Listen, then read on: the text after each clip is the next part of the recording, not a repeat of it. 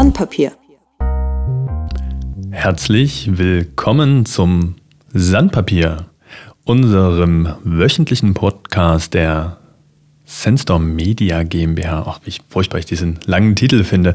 Äh, von Sandstorm. Wir sind eine Softwareagentur und in unserem Podcast im Sandpapier beschäftigen wir uns mit Fragen und Themen, die uns in der letzten Zeit beschäftigt haben. Diese Woche habe ich einen Gast im Podcast, der nicht Sandstormy ist, sondern von extern kommt. Wir hatten diese Woche einen Workshop organisiert und ich freue mich ganz besonders, diese Woche den Norbert Rost zu begrüßen. Hallo Norbert. Wir sprechen in der heutigen Folge über diesen Workshop, der den Titel Hacking Politics trägt. Und dazu möchte ich direkt mal einsteigen mit der Frage, Norbert, was, wie und warum Hacking Politics? Wer bist du? Wie bist du auf das Thema gekommen? Leit mal bitte ein bisschen ein. ähm, also ich selbst komme aus der Wirtschaftsinformatik, deswegen liegen mir äh, Informatik-Metaphern nahe, deswegen Hacking und Politics insofern, weil Politik natürlich unser Leben beeinflusst auf den unterschiedlichsten Ebenen. Manche glauben, das beschäftigt oder beeinflusst uns am meisten von allen Sachen, die uns so beeinflussen können. Und mich treibt die Frage um, wie bringe ich die Politik dahin, das zu tun, was ich will. Ähm, das, das ist sozusagen der grobe Rahmen. Und irgendwann hatte ich da mal eine Idee, wie ich das darstellen kann. Und daraus entstand ein kleiner Vortrag. Und dann hat es ein paar Jahre gedauert. Dann entstand ein kleiner Workshop. Und den haben wir dann gerade am Dienstag bei euch ausprobiert das war so die in Kurzform die. Genau, was wir äh, in dem Workshop zusammen gemacht haben, kommen wir gleich mhm. noch drauf im Gespräch. Du hast ja in den letzten Jahren bei der Stadt Dresden gearbeitet. Auch. Was hast du denn da gemacht? ähm, ich durfte da ein Projekt leiten, das hieß Zukunftsstadt. Das läuft auch noch, das Projekt. Das ist, äh, war ein Forschungsprojekt. Bundesforschungsministerium will rausfinden, wie macht man die Städte nachhaltig mit Bürgerbeteiligung, haben einen Städtewettbewerb aufgelegt und den habe ich für Dresden geleitet. Das klingt nach einem super Thema. Und wenn mich nicht alles täuscht, ich war selbst nicht involviert, aber so ist, glaube ich, auch der Kontakt zu dir zustande gekommen, dass äh, bei uns im Team äh, zwei Kolleginnen mal rumgeschaut haben, hey, mit wem kann man sich denn vernetzen, was genau in diese Nachhaltigkeitsrichtung geht und ähm, den lokalen Charakter, da wir ja hier unseren größten Standort in Dresden haben, ähm, voranzubringen. Äh, wir haben uns als Sandstorm, als Unternehmen ja vor anderthalb Jahren ganz intensiv mit dem Thema beschäftigt. Was ist denn unser Ziel? Wo soll es denn mal hingehen? Was wollen wir denn erreichen? Und da ist herausgekommen, hey, in zehn Jahren wollen wir die harten Nüsse in Projekten mit positivem Einfluss knacken. Und dieser positive Einfluss, da steckt für uns dieser Nachhaltigkeitsgedanke drin. Und von einem naja, wie lange ist das jetzt her? Fast schon ein halbes Jahr auf unserem Strategieworkshop haben wir das nochmal konkretisiert ähm, mit dem Ziel, dafür zu sorgen, dass die Erde für alle Lebewesen reicht. Das heißt, was können wir denn konkret als jetzt hier in Dresden hauptsächlich ansässiges Unternehmen tun? Wie können wir uns einmischen? Mit wem können wir uns vernetzen? Was können wir bewegen? Und da sind Marika und Katharina auf dich gestoßen, auf das Projekt Zukunftsstadt gestoßen, haben Kontakt aufgenommen und was ist dann passiert? Das war erstmal bei den Students for Future, die haben im November so eine Public Climate School gemacht. Da habe ich einen kleinen Vortrag gehalten, weil ich da eingeladen war und da waren die beiden mit dabei. Und ja, ich habe halt äh, auch dort schon versucht, diese Frage mit zu beleuchten. Also das, was du gerade gestellt hast, wenn man irgendwo unterwegs ist, als Unternehmen oder als Einzelner und sich fragt, was kann ich denn tun angesichts von globalen Fragen, die uns ja umtreiben, ist, das ja nicht so einfach, dazu zu greifen. Genau, das habe ich in dem Vortrag ein bisschen beleuchtet. Was ist dann passiert? Ja, dann haben wir hier mal zusammengesessen bei ja. euch. Wir haben dich eingeladen? Genau, zu so einem Freitags, zu so einer Freitagssession. Ja. Unserem super, Wochenrückblick, genau. Super mit Technik, Schweden und wo sitzt der Kollege? Darmstadt. Ja. Darmstadt und Dresden. Ich, äh, fand ich auch beeindruckend, muss ich zugeben. Also, ähm, weil so eine, so eine Art Dienstberatung habe ich auch noch nicht mitgemacht. Ähm, Genau, ich habe in der Stadtverwaltung gearbeitet, da sind solche Arten von Dienstberatung völlig undenkbar. Das Wort Dienstberatung ist schon sehr schön, das muss, ich nochmal darauf hinweisen. Ich glaube, wir sollten mal eine Folge über Meetings machen oder Meetingkultur. Ja, ja, das ist eine gute Idee. Also es hat mir sehr gefallen, genau. Genau, und dann hat man gefragt, okay, was machen wir denn jetzt darüber hinaus? Also außer ein bisschen miteinander quatschen. Und da hatte ich gedacht, ich habe hier so einen Workshop, wo wir den mal ausprobieren. Und wir haben gesagt, das ist total cool, weil wir haben eine Konferenzetage und da haben wir ein Format, wir haben eine Location, wo wir es machen können. Und dann sind wir relativ schnell dazu gekommen zu sagen, alles klar, wir setzen uns nochmal zusammen, planen das gemeinsam durch. Dann hatten wir eine Session, wo du nochmal bei uns warst. Dann haben wir ein Datum direkt fix gemacht, hatten das abgeklärt, dass die Räume zur Verfügung stehen, haben uns Gedanken über den Rahmen gemacht, wie viele Leute wollen wir einladen, wie machen wir das, wie streuen wir das. Ähm, und dadurch, dass du das schon mal gemacht hast, war der Aufwand sehr gering. Und plötzlich stand eine Einladung im Raum. Kommt doch bitte zu einem Workshop Hacking Politics. Und jetzt sind wir direkt im Thema Hacking Politics. Was haben wir gemacht? Im Workshop meinst du? Mhm. Ähm, also ich habe erstmal noch ein bisschen erzählt, was Hacking Politics ist. Für mich ist es so eine Art Philosophie. Das, das weiß nicht, wie weit wir das jetzt im Einzelnen ausdefinieren wollen. Wir haben ja, ruhig ein bisschen was. Ja. Okay, wir haben ja noch einen Mitschnitt gemacht. Wenn der online ist, kann sich das dann jeder nochmal anschauen. Ähm, also ich habe erstmal ein klein bisschen einführenden Vortrag gemacht und dann haben wir die Workshop-Situation war die, dass wir versucht haben, Stadtratsanträge zu schreiben. Und das klingt erstmal völlig absurd, weil die meisten Leute sich noch nie mit Stadtratsanträgen beschäftigt haben. Aber wenn man das dann doch einmal macht, vor allem wenn man es geleitet macht, so wie es in dem Workshop der Fall war, glaube ich, kriegt man einen ganz guten Eindruck davon, A, was dieser, wie dieser politische Raum im Detail so ein bisschen aussieht. Also es bleibt nicht so dieses abstrakte, da ist die Politik und hier bin ich, sondern das ist also der Versuch, mal ein Thema, was einen umtreibt, auf eine Handlungsebene runterzubrechen, in dem Fall eben auf so einen Antrag. Ich glaube, das ist ein ganz gutes Learning und dann steigen die Leute natürlich auch in ihre Themen ein. Also wir hatten ja verschiedene Themen, die Leute dann aufgerufen haben. Das war Mobilität, das war Freie Software, was hat man noch? Ähm,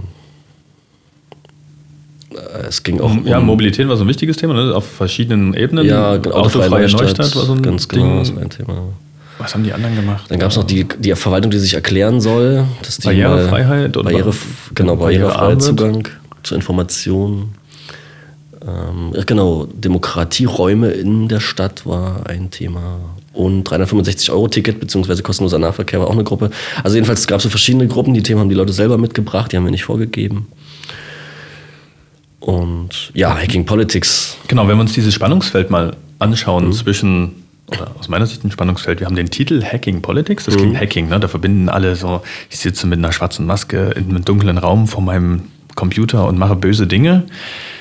Und wir schreiben einen Stadtratsantrag, da, da ist für mich klafft da im Kopf eine Riesenlücke dazwischen. Wie ah. bringst du denn die beiden Sachen zusammen? Du meinst, weil das eine so subversiv klingt und das andere so formell? Mhm. Also ich finde es schon, dass es subversiv, wenn Leute, die keinen Stadtrat sind, einen Stadtratsantrag schreiben. Weil die, die da waren, da ist ja niemand Mitglied vom Stadtrat. Und einer war da, also Martin. Das war ziemlich cool, ne? Martin ne? dass Stadtrat tatsächlich gekommen ist. Von den Piraten war da, der ist Stadtrat.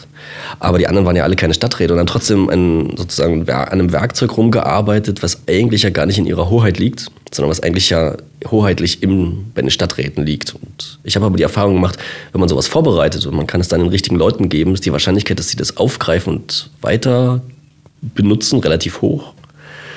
Und Insofern ist das schon was Subversives, weil du bereitest sozusagen außerhalb Sachen vor, die dann bestenfalls noch eingespeist werden. Und da sind wir wieder bei der Analogie zur Informatik. Du programmierst ein Stück Code, speist den an der richtigen Stelle ein, musst natürlich die richtige Schnittstelle finden, speist den da ein und dann entwickelt das ein Eigenleben im System, für den du das vorbereitet hast. Da sind wir dann beim Hacking. Genau, insofern hat das schon was äh, Hackendes. Und natürlich kann man auch andere Zugänge sich suchen, wenn es ums Hacking vom Politiksystem geht. Man muss nicht unbedingt mit dem Stadtratsantrag anfangen, man kann auch andere Sachen machen. Aber das ist ein sehr wirksames Mittel, also sowohl, wenn man das hinkriegt, hat das eine gewisse Durchschlagskraft. Ne? Also du gehst bis zum, bis zum Architekten, um mal die Matrix-Analogie zu bemühen. Wenn du so einen Antrag hast, kriegst du es bis zum OB, wenn du es schaffst. Und dann muss die Verwaltung arbeiten. Aber du kannst natürlich auch andere Sachen raussuchen, mit denen du das System hacken kannst. Die Analogie für mich ist halt ähm, Computer, also im dunklen Keller sitzen und auf Tastaturen einzuhacken, ist nichts anderes als zu versuchen, ein System dazu zu bringen, die Dinge zu tun, die du gern möchtest und vielleicht auch Zweck zu entfremden, sag ich mal so. Das ist das, was du, wenn du Computer oder mit Computern hackst. Und das politische mich, System ist auch ein System. Ja, für mich war es total spannend, sozusagen diese Übersetzung zu sehen von, damit ich Hacking Politics betreiben kann, damit ich das System sozusagen beeinflussen kann. Und dann hast du das so schön aufgebaut in dem Vortrag. Deswegen kann ich eben nur ans Herz legen, der diesen Podcast hört. Hey, schaut doch mal, ob der Mitschnitt schon online ist äh, und guckt mal dort rein. Du hast das super kurzweilig erklärt. Ähm, wie funktioniert das System? Ich muss erst mal verstehen, was passiert denn da? Wie sind denn die Abläufe? Natürlich, ähm, du hast den Hackzeugkasten, glaube ich, genannt, den Werkzeugkasten, den man benutzt. Ähm, sind da Dinge drin, wie ich kann demonstrieren gehen. Ich kann mich auf die Straße stellen und meine Meinung kundtun und auch da gibt unsere Demokratie ja zum Glück Räume und Möglichkeiten und, und Werkzeuge vor. Ähm, es gibt natürlich aber auch den, den ganz, ganz offiziellen, den Standardweg, wie zum Beispiel in der Stadt Dresden die Verwaltung und deren oberster Chef, hast du ja auch im, Workshop erklärt, ist der Oberbürgermeister, momentan der Oberbürgermeister. Äh, beauftragt wird, etwas zu tun. Und dann gehört das zu seinem Aufgabenbereich für die nächsten Jahre, das umzusetzen. Und dafür sollte ich das System kennen. Das hast du uns sozusagen näher gebracht. Und jetzt hast du gerade auch schon erwähnt, einen Stadtratsantrag zu schreiben und einzureichen, durchzubringen, liegt gar nicht in der Hoheit des einzelnen Bürgers, sondern das liegt woanders. Die Kompetenz, die Ver Verantwortung dafür liegt beim Stadtrat. Mhm. Wie funktioniert das?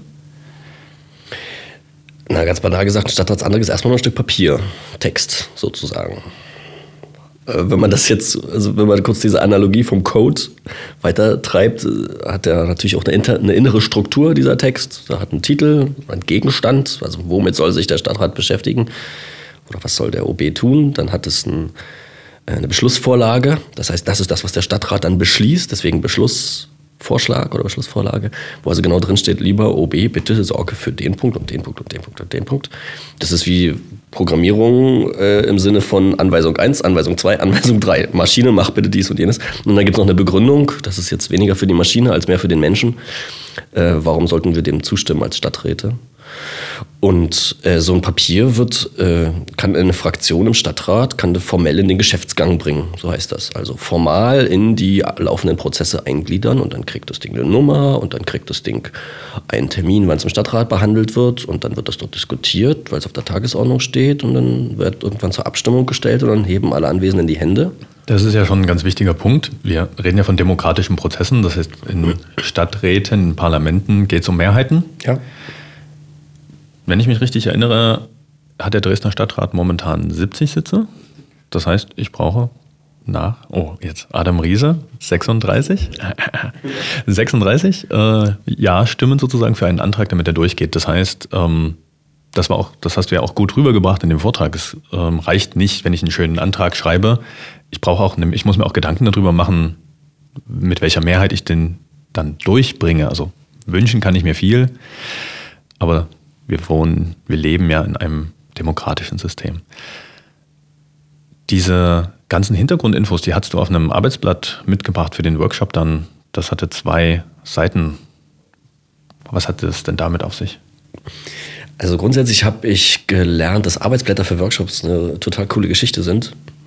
Ähm, damit haben wir tatsächlich bei Zukunftsstadt intensiver angefangen.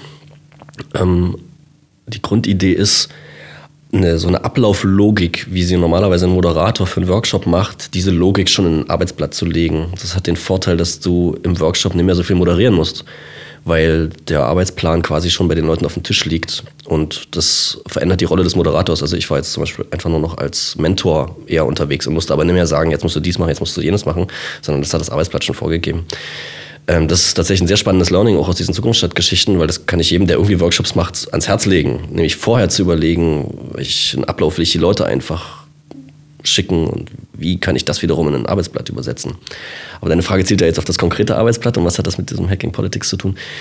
Na, diese zwei Seiten, linke Seite war die Inhalte, also was ist denn eigentlich das Thema, was du gerne willst, das in der Stadt passiert? Also du willst mal wegen kostenlosen Nahverkehr haben, das was ja eine kleine Gruppe bearbeitet hatte und sich dann, dann führt das Arbeitsblatt dich dahin, dir, dich zu fragen, was sind denn eigentlich meine Argumente dafür, aber auch meine Argumente dagegen, die jemand bringen könnte, um schon vorneweg zu versuchen, diese Argumente entweder zu entkräften oder zu neutralisieren oder sie in deine Richtung zu münden, sodass nicht die Diskussion im Stadtrat dann plötzlich äh, über Themen geführt wird, die du nicht vorhergesehen hast weil der normale Bürger wird wahrscheinlich dann im Stadtrat nicht dabei sein können und sagen können, aber so habe ich das doch gar nicht gemeint und habt ihr denn mal darauf geguckt? Sondern es wäre cool, wenn man das schon vorher bedenkt und dann in den entsprechenden Text mit einarbeitet. Und die andere Seite des Arbeitsblattes ist diese strategische Komponente, genau diese Mehrheitskomponente. Wenn du weißt, du brauchst 36 von 70 Stimmen, musst du dir mal Gedanken machen, ja, was sind denn eigentlich die Eigeninteressen der verschiedenen Fraktionen? Also welches Interesse hat denn eine CDU-Fraktion an einem kostenlosen Nahverkehr? Und da kann man jetzt sagen, das interessiert mich nie, aber in unserem Fall in Dresden ist es gerade so, wer die CDU-Fraktion nie mitnimmt, der kriegt keine Mehrheiten im Stadtrat. Das ist einfach so. Oder muss ich sehr seltsame Mehrheiten suchen, sagen wir es mal so. Was noch viel unwahrscheinlicher wird. Also muss jeder, der Lust hat, Stadt zu gestalten, sich mal mental in die Gedankenwelt von CDU-Mitgliedern reinversetzen und sich fragen, was sind denn der ihre Interessen und wie könnten die auch mit einem kostenlosen Nahverkehr abgedeckt werden? Und das ist sozusagen die Einleitung auf der anderen Seite dieses Arbeitsblattes. Das fand ich auch super ähm, von dir, dass Hacking Politics nicht gemeint ist als, hier kann ich was am System vorbei machen oder hier, hier schiebe ich was ein und wenn niemand genau hinguckt, dann geht das schon durch. Sondern ich habe es so verstanden, hey, du hast uns erklärt, wie, wie funktioniert das System, was passiert denn da? Das hat zu tun mit, ich muss mit Leuten reden, ich muss mir mal Gegenargumente selber überlegen. Am besten rede ich auch mit den Leuten und höre mir die mal tatsächlich an. Ich habe sozusagen auch Anlaufstellen bekommen, hey, da gibt es Fraktionen, da gibt es den Stadtrat, da gibt es dann die einzelnen Stadträte, die ja dann doch wieder Menschen und Personen sind und nicht diese abstrakten Gebilde. Ähm, und es gibt sogar davor noch in Dresden ist das wahrscheinlich, gibt es nicht in jeder Stadt oder in jeder Kommune. Bei uns gibt es noch die Stadt Bezirksbeiräte, heißen die so? Genau, Stadtbezirke, ähm, Stadtbezirksbeiräte. Da gibt mhm. es sogar nochmal sozusagen eine Organisation, die noch lokaler ist, begrenzter, ähm, wo die äh, Hürde mit Leuten, die Themen der Stadt äh, oder des Stadtteils interessieren und betreffen, ins Gespräch zu kommen, noch viel noch geringer ist. Und so hattest du auch deine persönliche Geschichte ja erzählt, wie du einen Stadtratsantrag ähm, ja, selber reingebracht hast. Das, die Geschichte fand ich so schön. Magst du sie noch mal kurz äh, hier im Podcast erzählen? Äh, warte, jetzt muss ich kurz fragen. Du meinst tatsächlich die mit den Mobilpunkten oder nee, du meinst das Ding mit der Ampel? Ja, die war schön. Ja, also zu, zu der Ampel habe ich keinen Stadtratsantrag gemacht. Ah, schade. Nee, das nicht. Also, aber siehst du, da, aber du hast mit den Leuten gesprochen, so, so rum war das. Und du brauchtest gar genau. keinen Antrag. Das nee, genau. Das war nur Hartnäckigkeit, aber, aber nach dem gleichen Schema. Also sich anschauen, wie funktioniert das System. Und äh, da vielleicht kurz als Vorlauf, das stimmt schon, das, was wir am Dienstag diskutiert hatten, war jetzt nichts, wo man sagt, das geht eigentlich völlig an der Systemfunktionalität vorbei. Unser Problem, sage ich mal so, was wir haben, ist, ähm, niemand hat uns je erklärt, wie eigentlich zum Beispiel lokale Politik funktioniert. Das ist überhaupt nicht Teil des Schulunterrichts. Und das ist sehr bedauerlich, muss ich ganz ehrlich sagen, weil man auf dieser lokalen Ebene viel eher lernen kann, wie das eigentlich funktioniert mit der Demokratie. Und das ist eine riesengroße Fehlstelle im Schulunterricht. Ich will jetzt nie sagen, wir brauchen Staatsbürgerkunde. Das ist ja das Zeitalter, aus dem ich komme. Sowas habe ich noch gehabt. Ähm, aber da muss man ganz ehrlich sagen, auch das aktuelle sächsische Bildungssystem, das seit 30 Jahren, kriegt es nicht hin, den Leuten beizubringen, wie das das mit der Politik wirklich funktioniert. Das ist, das ist nicht nur bedauerlich, das ist gefährlich, muss man ganz ehrlich sagen. Also wir kennen schon nicht mal die normalen Vorgänge, die, die uns tatsächlich ganz formal offen stehen. Über die nicht formalen Vorgänge oder die nicht konformen Vorgänge. Ne? Wir haben kurz über Vitamin B gesprochen, B wie Bestechung. Ähm, das sind natürlich, die sind Abläufe, die laufen in der Politik. Die stehen jetzt nur denen zur Verfügung, die Geld haben. Das ist nichts, was ich empfehlen will, aber es ist was, wo man auch ganz ehrlich sagen muss, das ist ein Hack des Systems, der läuft tagtäglich ähm, und wird benutzt. Aber du wolltest eigentlich was zu der genau, Geschichte. Genau, lass uns nochmal auf die konkrete Geschichte zurückkommen, die mal illustriert, wie der normale Werdegang ist und plötzlich löst sich ein Problem in Luft auf. Ja, ähm, das ist nicht so leicht rein akustisch zu erklären, da braucht man sehr viel Vorstellungsvermögen. Insofern die Bitte an die Zuhörenden, ähm, sich Folgendes vorzustellen. Ich gehe jetzt früh zum Bäcker, bleibe an der Fußgängerampel, an einer größeren Kreuzung stehen und diese Ampel bleibt selbst dann häufig auf Rot, wenn die Fahrzeuge vor mir auch Rot haben. Und das ist aber nicht reproduzierbar. Als Informatiker sucht, testet man seine Software so oft, bis man irgendwie den, den Fehler reproduzieren kann, um ihn dann zu fixen. Und das Ding war nicht fixbar, weil es einfach nicht reproduzierbar war. Die Ampel hat gemacht, was sie wollte, scheinbar zumindest. Und dann habe ich beim äh, über den Stadtbezirksbeirat eben angefragt, das muss mir mal jemand erklären. Haben die erst gesagt, nee, das ist alles in Ordnung mit der Ampel. Habe ich gesagt, das muss mir mal jemand erklären. Das ist nie in Ordnung. Offensichtlich war es nicht in Ordnung. Und dann habe ich irgendwann einen Termin vor Ort gekriegt und dann haben die mir erklärt, dass eine, äh, eine Spur immer erst geräumt werden muss, wenn die Straßenbahn da rumfährt. Und wenn diese Spur geräumt wird, muss natürlich die Fußgängerampel, weil es ging um eine Linksabbiegerspur, muss diese Fußgängerampel rot gestellt werden. Also muss ich stehen bleiben, auch dann, wenn ich, wenn mein Querverkehr eigentlich äh, auch stehen muss. Und dann hatte ich den Vorschlag gemacht, na, dann lass uns doch diese, äh, diese Linksabbiegerspur sperren. Weil wenn wir die Linksabbiegerspur sperren, dann kann diese Fußgängerampel normal schalten. Und das ging dann noch dreimal hin und her. Das ging aus verschiedenen Gründen immer nie. Und ich habe immer gesagt, na klar geht das. Und dann waren wir irgendwann bei dem Punkt, lass uns eine Testphase machen. Dann habe ich sie tatsächlich dazu gekriegt gehabt, eine Testphase zu machen. Und da habe ich dann nach relativ kurzer Zeit die Info bekommen gehabt, ja, das bleibt so. Also die Testphase wird zur Dauerphase, ohne dass ich nochmal irgendwas machen musste. Ich dachte, wieso denn das? Naja, am Fetcherplatz hat sich der, der Durchsatz der Fahrzeuge um 15 Prozent erhöht, wenn man diese Linksabbiegerspur da rausnimmt. Und das war damals sehr wichtig, weil in dem Moment, wo die Waldschlösschenbrücke aufging, halt 20.000 Fahrzeuge über diesen Fetscherplatz sollten. Und das macht 15 Prozent was aus.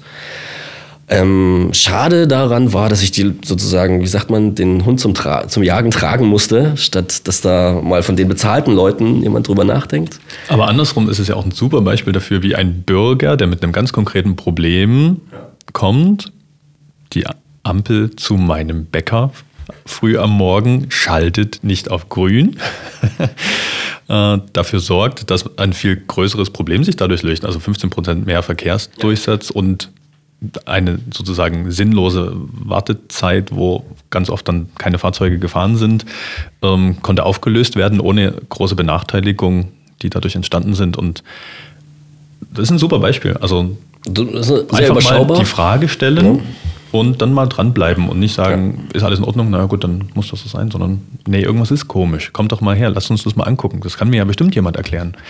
Die Person gibt es. Ähm ich wollte mal kurz drauf zurückkommen. Wir hatten schon kurz über verschiedene Themen gesprochen, die wir in unserem Hacking Politics Workshop, die bearbeitet wurden in Arbeitsgruppen. Wo kamen denn die Themen her und wie haben sich die Arbeitsgruppen gefunden? Kannten sich die Leute vorher alle? Nee, also es kannten sich Leute, die waren als Gruppe auch da, ja. Ähm, ich habe das klassische Open Space Format da angewendet. Open Space ist ja eine Moderationsmethode, Großgruppenmethode und da ist die grundsätzliche Idee, die Themen, die die Leute mitbringen, sind die relevanten. Ich habe also zwischendurch einfach mal aufgerufen gehabt, welche Themen treiben euch um und habe dann Gruppen um diese Themen drum gebildet und so bildeten sich die Gruppen. Und das lief auch echt gut ab äh, von der Moderation her, im Sinne von, die Leute hatten Vorschläge mit, die, die hat das echt interessiert, die haben Themen reingeworfen. Meine Erfahrung funktioniert immer. ja, genau. Wichtig ist dann tatsächlich auch die Moderation. Ne? Manchmal geht es dann ins Klein-Klein. Ah, das Thema ist doch ein bisschen anders und ich möchte nochmal eine eigene Facette ansprechen. Dann muss man moderieren, manchmal ein bisschen lenken, aber die Gruppen haben sich selber gefunden. Wir hatten das ja äh, insofern vorbereitet, dass wir Arbeitstische mit den Blättern hatten, wo die Gruppen dann auch sich zusammenfinden konnten. Dann haben die selbstverantwortlich gearbeitet. Der Ablauf war ja durch das Arbeitsblatt. Äh und dann haben die nach drei Stunden festgestellt, scheiße, ist schon vorbei. Und dann gab es ganz unten, es gab eine linke Spalte und eine rechte Spalte auf dem Arbeitsblatt und ganz unten gab es noch was. Nächste Schritte? Nächste Schritte. Da hast du ähm. doch wieder das System gehackt. Äh, kann man so sagen. Naja, äh, das ist schon aus der Erfahrung von Veranstaltungen, Moderation raus erwachsen. Klar, du willst, dass irgendwas als nächstes passiert. Das heißt nicht, dass die Leute es immer aufgreifen, aber zum Schluss, für mich ist das immer eine Eigenverantwortungsfrage. Da bin ich knallharter Liberaler, sage ich mal so. Ähm, Freiheit gibt es nicht ohne Verantwortung und ähm, den wenn du willst, dass was passiert, reicht es halt nee. Muss man halt leider. Also das ist der erste Schritt, zu einem Workshop zu kommen und sich einleiten zu lassen, sage ich mal so. Aber im nächsten Schritt muss ich schon fragen, okay, was mache ich jetzt als nächstes? Und gerade das, das Arbeitsplatz. In, gerade in dem Setting, dass sich die Gruppen teilweise gefunden haben und sich die Leute gar nicht kannten. Ne, dann arbeitet man, wie lange war das? Anderthalb, zwei Stunden zusammen ähm, an dem Thema. Und dann ist ja so ein Stadtratsantrag noch nicht fertig. Das ist ja illusorisch, hast du auch von Anfang an gesagt. Ähm, hier geht niemand raus und hat den Masterplan in der Hand. Ähm, das heißt, der, der Wunsch, die Anregung, hey, ihr habt, jetzt, ihr habt das jetzt angefangen, ist es euer Thema, ihr habt euch da freiwillig für gemeldet, das, das zu bearbeiten. Offensichtlich interessiert euch es. Äh, interessiert euch das Thema. Ihr seid intrinsisch motiviert, daran zu arbeiten. Also diesen, ganz unten auf dem Arbeitsplatz diese Frage, hey, nächste Schritte, wer macht denn konkret was als nächstes? Wie geht es mit dem Thema voran?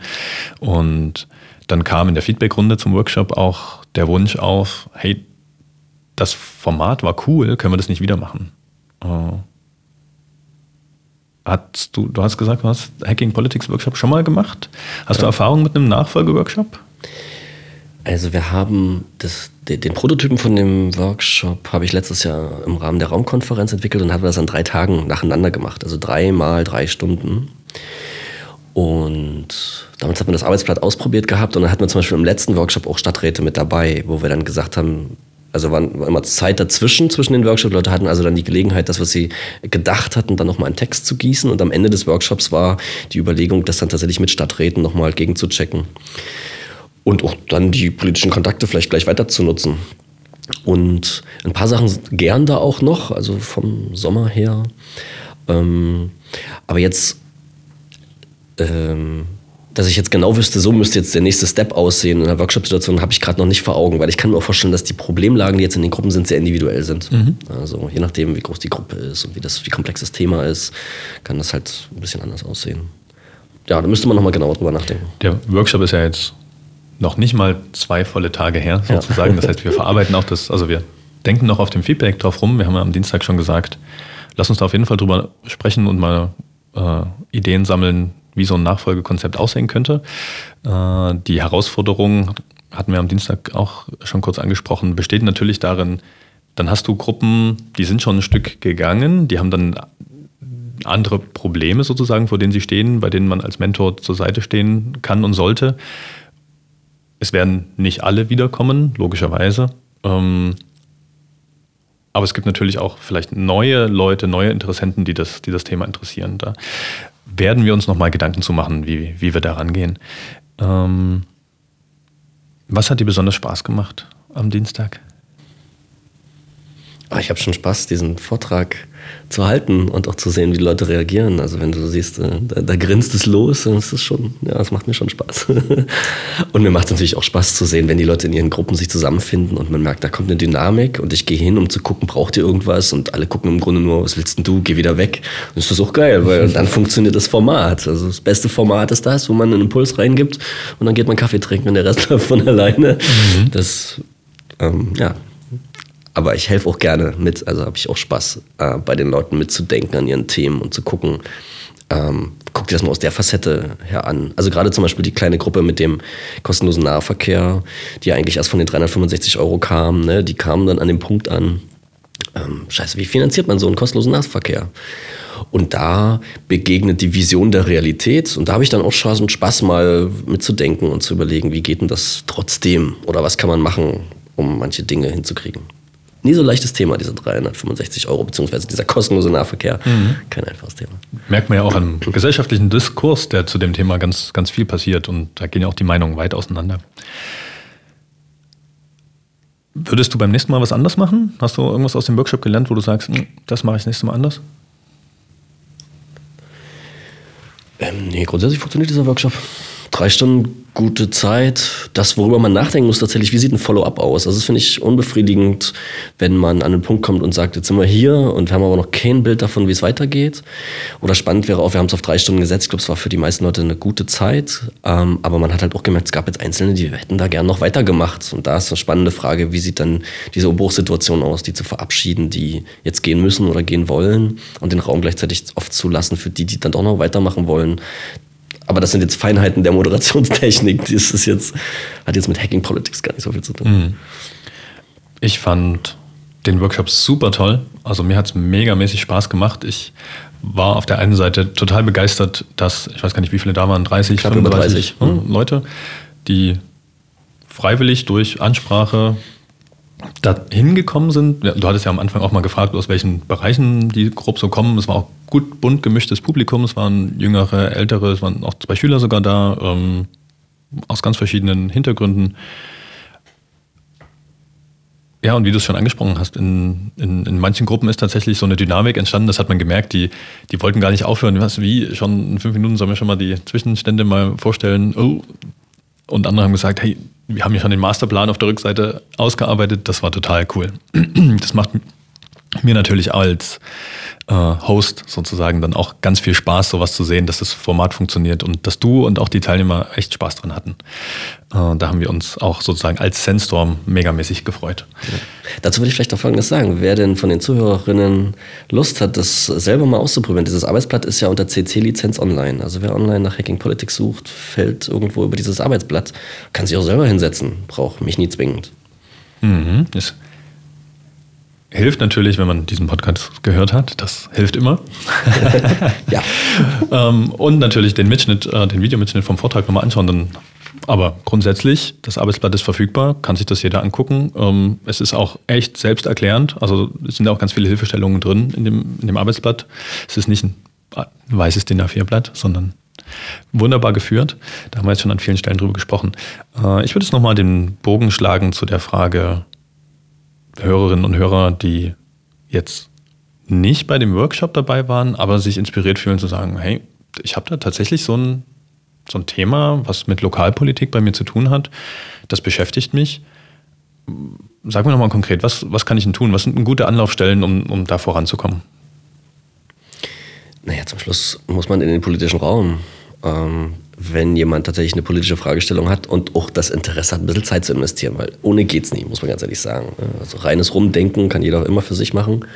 Aber wenn es darum geht, tatsächlich irgendwas zu bewegen, würde ich natürlich immer empfehlen, mal an die ähm, politischen Akteure ranzugehen, in dem Fall zum Beispiel an die Fraktionen, denen man sich am nächsten fühlt oder wo man den Eindruck hat, dort äh, ist die Idee am ehesten verortet. Kannst du ganz konkret sagen, wie man an die Fraktion, Fraktion rankommt? Ja, also in Dresden ist das, und das ist bei allen Städten eigentlich so, gibt es natürlich Informationen auch online. Ähm, in kleinen Städten ist das nie das Problem, da kennt jeder jeden, da weißt du auch genau, wer sitzt jetzt hier im Gemeinderat. Äh, in Dresden sucht man am besten ratsinfo.dresden.de, das ist das Ratsinformationssystem, da findet man einerseits die Fraktionen, aber auch die einzelnen Mitglieder. Da gibt es E-Mail-Adressen jedes einzelnen Mitglieds vom Stadtrat. Äh, und Darüber kann man die kontaktieren. Und diese Fraktionen haben in Dresden zumindest auch, in den großen Städten ist das eigentlich immer so, auch Fraktionsgeschäftsführer. Da kann man anrufen und sagen, ich hätte gern einen Termin. Da geht man hin. Also das ist ja alles kein Zauberwerk. Ähm, wir verkürzen das halt häufig, indem wir von der Politik sprechen. Die Politik, so als wäre das ein monolithischer Block. Das ist es halt gar nicht. Das ist ein Netzwerk aus vielen Leuten und da muss man hin mit seiner Idee. Natürlich kann man sich auch äh, zivilgesellschaftliche Gruppen suchen, ne, die ähnliche Themen bearbeiten. Also wenn man jetzt ein Mobilitätsthema hat, sollte man vielleicht noch beim ADFC anklopfen oder beim ADAC, je nachdem welches, welchen Schwerpunkt man setzen möchte. Oder beim Fuß e.V. oder ähnliches. Und wenn man ein Umweltthema hat, gibt es den BUND, den NABU. In Dresden gibt es die Gemeinschaftsgärten. Ähm, die lokale Agenda ist in Dresden immer ein spannender Ansprechpartner. Das heißt auch diese, wie nennt man sie, NGOs? Ja, genau. Die gemeinnützigen Vereine oder Vereine sind oft auch in die Politik vernetzt, dass die wissen, es gibt Ansprechpartner in die Verwaltung, in die. Naja, vor allem findet man Verbündete. Ich glaube, mhm. das ist das Wichtigste. Also wenn man alleine eine Idee hat, da muss man schon ein ganz schöner Beißer sein, um das dann auch alleine durchzuziehen. Es ist immer gut, man hat noch jemanden an der Seite, mit dem man als Sparringspartner manche Sachen machen kann. Aber natürlich hilft es immer auch, die Sachen mal vorher durchdacht zu haben. Also deswegen durchaus die Einladung, selber Arbeitsblatt mal nehmen und das mal durch, zu durchdenken. Und zum Beispiel auch an der Frage vorbeizukommen, hey, welche Fraktion im Stadtrat ja. hätte denn ein eigenes Interesse an meinem Thema, damit ich weiß, in welche Richtung das gehen ja. soll. Ja? Ich und ich will da auch gerne nochmal einladen, noch über die Farben hinweg zu denken. Ich bedauere das immer sehr, dass ich mit Leuten aus dem grünen Spektrum unterwegs bin und die tun dann immer so, als wäre die CDU vom anderen Planeten in Maßen stimmt es auch, aber nicht in der Massivität, wie wir das gesellschaftlich leben, sondern sich auch mal zu fragen, wie wäre das denn, wenn ich einen Antrag mit der CDU zusammen mache, obwohl ich eigentlich dem linken Spektrum angehöre? Das öffnet schon ganz schön den Geist. Das kann man mal als mentale Übung machen. Wird denn in Fraktionen abgestimmt oder wird als Stadtrat abgestimmt? Ja, das ist nicht immer so. Ähm, man redet immer von diesem Fraktionszwang, aber man muss ja auch ganz ehrlich sagen, das Grundgesetz und die abgeleiteten Gesetze sehen das nicht vor, sondern da ist jeder Abgeordnete, dazu zählen unsere Stadträte auch, dem Gewissen verpflichtet, zu nichts anderem. Aber natürlich versucht man eine gewisse ähm, Macht ergibt sich auch durch Zusammenhalt in Gruppen. Ne? Und insofern äh, wird auch im Dresdner Stadtrat öfter, ganz oft an, entlang parteipolitischer Linien abgestimmt. Mit all den Konflikten, die man da hat. Das linke Spektrum hat halt gerade keine Mehrheit. Das finde ich insofern ganz gut, als dass man da eben mal über den Tellerrand hinausschauen muss, weil ich das für den gesellschaftlichen Zusammenhalt ganz wichtig halte, dass dann auch mal das konservative Spektrum mit dem sich selbst ernannten progressiven Spektrum intensiver reden muss. Dieser gesellschaftliche Diskurs, wie er so schön Richtig. genannt wird, dass man sich austauscht, ohne sich die Köpfe einzuschlagen, Genau. sondern Und nicht so ein reines Durchregieren. Wir haben hier 36 von 70 Stimmen. dann machen wir, was Und wir wehe, einer weicht ab, genau. Ja, das, ist, das ist keine gute Kultur. Nee, im Gegenteil. Ich finde es tatsächlich auch sehr spannend, die Situation. Ich muss mich mal mit dem anderen, mit den Gegenargumenten auseinandersetzen und wir finden, und das ist ja auch Kern unseres politischen Systems, wir finden dann eine Lösung, die die Mehrheit trägt. Ja. Oder wir finden sie halt nicht. Da hatten wir ja am Dienstag auch eine sehr spannende Gruppe, nämlich eine, die das Thema autofreie Neustadt behandelt hat. Da waren drei Leute drin, oder am Anfang waren es, glaube ich, vier. Und einer davon war dagegen. Drei waren sozusagen, wollten autofreie Neustadt. Einer war deswegen da, weil er gesagt hat, ich will, dass das aufhört. Und das ist natürlich auch eine spannende Gruppenzusammensetzung, ähm, wenn man da dann zu einem gemeinsamen Antrag kommen will. Und das Spannende der Gruppe war, dass die zu diesem Ansatz gekommen sind, zu sagen, naja, wir brauchen mal ein Verkehrskonzept für die innere Neustadt. Also noch nie von vornherein das Ziel festzulegen, zu sagen, die muss autofrei sein, sondern wir brauchen erstmal ein Konzept, was bestenfalls alle Bedarfe so ähm, abwägt und berücksichtigt, dass das, äh, dass es zu einer größeren Mehrheit führt, sage ich mal so. Das nützt uns natürlich auch in der Neustadt nicht, wenn die autofrei ist, aber dafür sind halt Bürgerinitiativen herangewachsen, die sich massiv dagegen wehren und ähnliches. Das bringt ja zum Schluss auch nichts. Das, da opfert man den gesellschaftlichen Frieden der, äh, der Autofreiheit. Ja. Jetzt hattest du vor uns gesagt, wer sich, wer da ein Thema hat und sich einbringen will, der muss auch Zeit bereit sein zu investieren. Und auf der anderen Seite Hacking Politics, Stadtratsantrag schreiben. Das klang jetzt recht schnell.